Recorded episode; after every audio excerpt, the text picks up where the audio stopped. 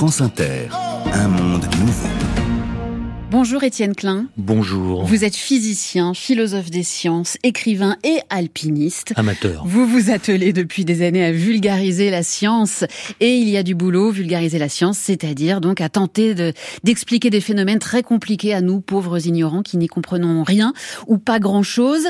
Euh, vous êtes euh, producteur euh, à la radio, vous produisez chaque samedi sur France Culture la conversation scientifique. Vous avez publié de nombreux ouvrages. Votre dernier essai Court-circuit, publié chez Gallimard, nous propose de prendre des chemins de traverse parce que, dites-vous, on pense de manière trop cloisonnée. Les scientifiques d'un côté, les littéraires de l'autre, la pensée, l'action, Einstein et les Rolling Stones. Alors, quel est ce fameux rapport, ce fameux point commun que j'évoquais entre les génies, entre le génie de la science et les génies du rock and roll? Bah, en effet, l'idée du livre, c'est de prendre des, des, idées ou des choses ou des des personnes euh, qu'on n'a pas l'habitude d'associer, de les rapprocher pour voir ce que ça produit. en l'occurrence, avec les Stones et Einstein, c'est assez facile, il y a déjà le nom. Einstein en allemand, ça veut dire une pierre. Rolling Stone, ça veut dire des pierres qui roulent en anglais. Et puis, quand on cherche, on trouve, surtout si on aime. Et on voit plein de connexions possibles. Par exemple, euh, Einstein, euh, pour montrer son agacement vis-à-vis des photographes le jour de son anniversaire, pour ses 71 ans, leur a tiré la langue. Mm. C'est en 1971 et les, et les Rolling Stones, euh, non pas en 71, pardon, en 1951, je crois. En 71, c'est la sortie du fameux justement, album des Je fais un court-circuit temporel. C'est la, la, sortie d'un album des Stones, euh, leur première tournée européenne, et ils ont choisi comme logo une langue qui ressemble un peu à celle d'Einstein en étant plus arrondie, tout de même. Alors ces, ces étincelles euh, que vous que vous produisez comme ça en, en provoquant euh, ces, ces, ces rapprochements, euh, vous les faites scintiller dans les portraits de gens que vous admirez. À commencer, c'est le début du livre par votre frère mmh. Pascal qui est décédé il y a deux ans et qui est un peu, si j'ai bien compris, à l'origine de ce livre. Oui, euh, en fait, le livre au départ devait s'appeler Exercice d'admiration, mm. et le titre a été déjà pris par euh, Émile Cioran. et donc, je m'étais inspiré d'une phrase de Michel Serres qui dit il y a certaines idées qui naissent parfois de mélange des genres ou de court-circuit. Donc, le livre s'est appelé Mélange des genres, et puis on m'a dit que le mot genre était ambigu, enfin devenait ambigu. Et donc j'ai choisi court-circuit et ça fonctionne mieux. Et en effet, mon frère euh, m'a donné l'idée puisque le premier chapitre, c'est en fait un texte que j'ai écrit après sa mort. Euh, il était en quelque sorte mon antiparticule, c'est-à-dire euh, on avait un an d'écart, mais à l'école, euh, lui n'aimait pas du tout l'abstraction, alors que moi je l'aimais, et en classe de sixième, ou même avant, on a été abreuvé de maths modernes qui étaient enseignées sans aucun rapport à, à ce qui est concret, et lui s'est complètement perdu là-dedans, a été, comme on dit d'une façon très sévère, en, en échec scolaire. Mmh. Et on a eu des parcours très différents, ce qui a rendu nos relations et sa propre vie assez difficile parfois.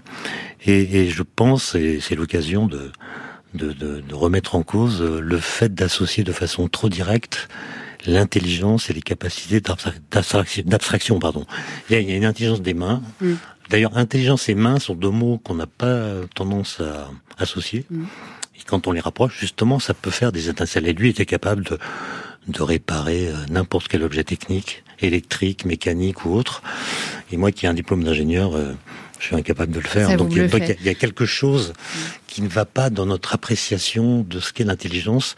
On note qu'il y a différentes sortes d'intelligence, mais dès qu'on a noté qu'elles sont différentes, on peut pas s'empêcher de les hiérarchiser. Dès qu'on voit un écart, dès qu'on voit que l'intelligence de type A, c'est pas la même que l'intelligence de type B, on se demande si A c'est mieux que B ou moins bien que B. Et ça conduit à des catastrophes. Et d'ailleurs, pas plus tard que ce matin, j'ai reçu une très belle lettre d'un monsieur qui me dit qu'il a vécu exactement la même chose dans sa famille. Mm. Hier, vous parliez d'une jeune femme, c'est un film qui raconte l'histoire d'une femme qui qui va euh, dans les classes préparatoires alors que son milieu social ne l'y porte pas.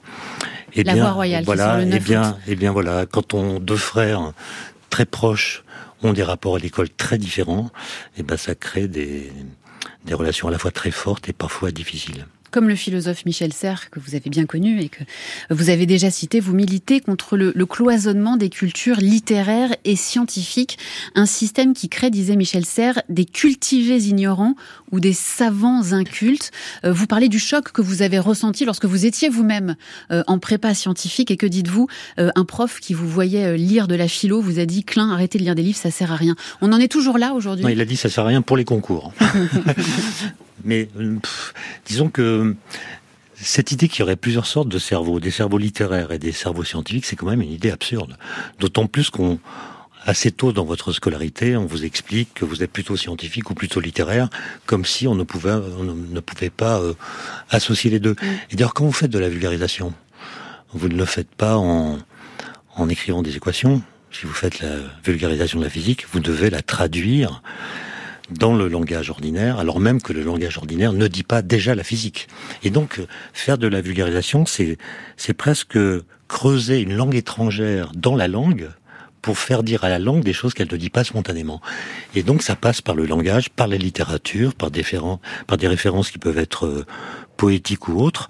En tout cas, la vulgarisation suppose un passage par la langue qui fait que l'association entre science et littérature devient à ce moment-là très fertile et même obligatoire en fait. Et c'est ce que vous tentez de faire dans cet ouvrage, dans vos ouvrages, dans votre travail euh, de vulgarisation. Mais vous faites quand même un, constat... Euh, un peu désespérant quand même, vous dites, le raisonnement, la culture scientifique ne progresse pas euh, dans notre pays, alors, par exemple, que la crise du Covid qu'on a vécue euh, récemment aurait pu nous faire progresser. Et pourtant, euh, on a presque l'impression que c'est l'inverse. Pourquoi En fait, c'est les études qui le montrent, hein, et que, en fait, la vulgarisation, quand on en fait, on a l'impression que ça marche, parce qu'on fait des livres, ils sont lus, on fait des conférences, des gens viennent, on rencontre des étudiants qui expliquent qu'ils ont euh, choisi de faire des sciences parce qu'ils ont rencontré dans leur adolescence un livre euh, de d'Hubert ou de quelqu'un d'autre qui les a marqués, mm. qui a déterminé leur vocation.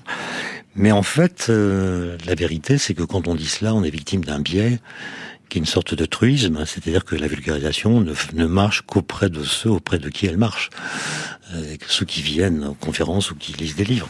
Mais on voit qu'une grande partie du public s'abreuve à d'autres sources. Et quand on dit cela, on a tendance à opposer le grand public et les scientifiques. Mais les scientifiques, euh, ils ne connaissent la science que dans leur domaine et aux abords de leur domaine. Mais par exemple, moi, je, si vous me demandez d'expliquer le principe de fonctionnement du vaccin ARN messager, mmh. je vais être mal à l'aise. Si vous me demandez de vous parler du boson de Higgs, je pourrais le faire. Mais si vous demandez à un biologiste de parler du boson de Higgs, il pourra pas le faire. Il pourra lui vous parler du vaccin ARN messager. Donc en fait, euh, euh, les scientifiques font partie du grand public. La seule différence peut-être entre eux et le grand public, c'est qu'ils ont davantage ils font davantage confiance à ce que disent les scientifiques des autres disciplines. Et encore ça, ça reste à démontrer, à mon avis. Vous rapprochez aussi euh, l'action et la pensée, encore deux domaines qu'on a tendance euh, voilà, à séparer de manière artificielle.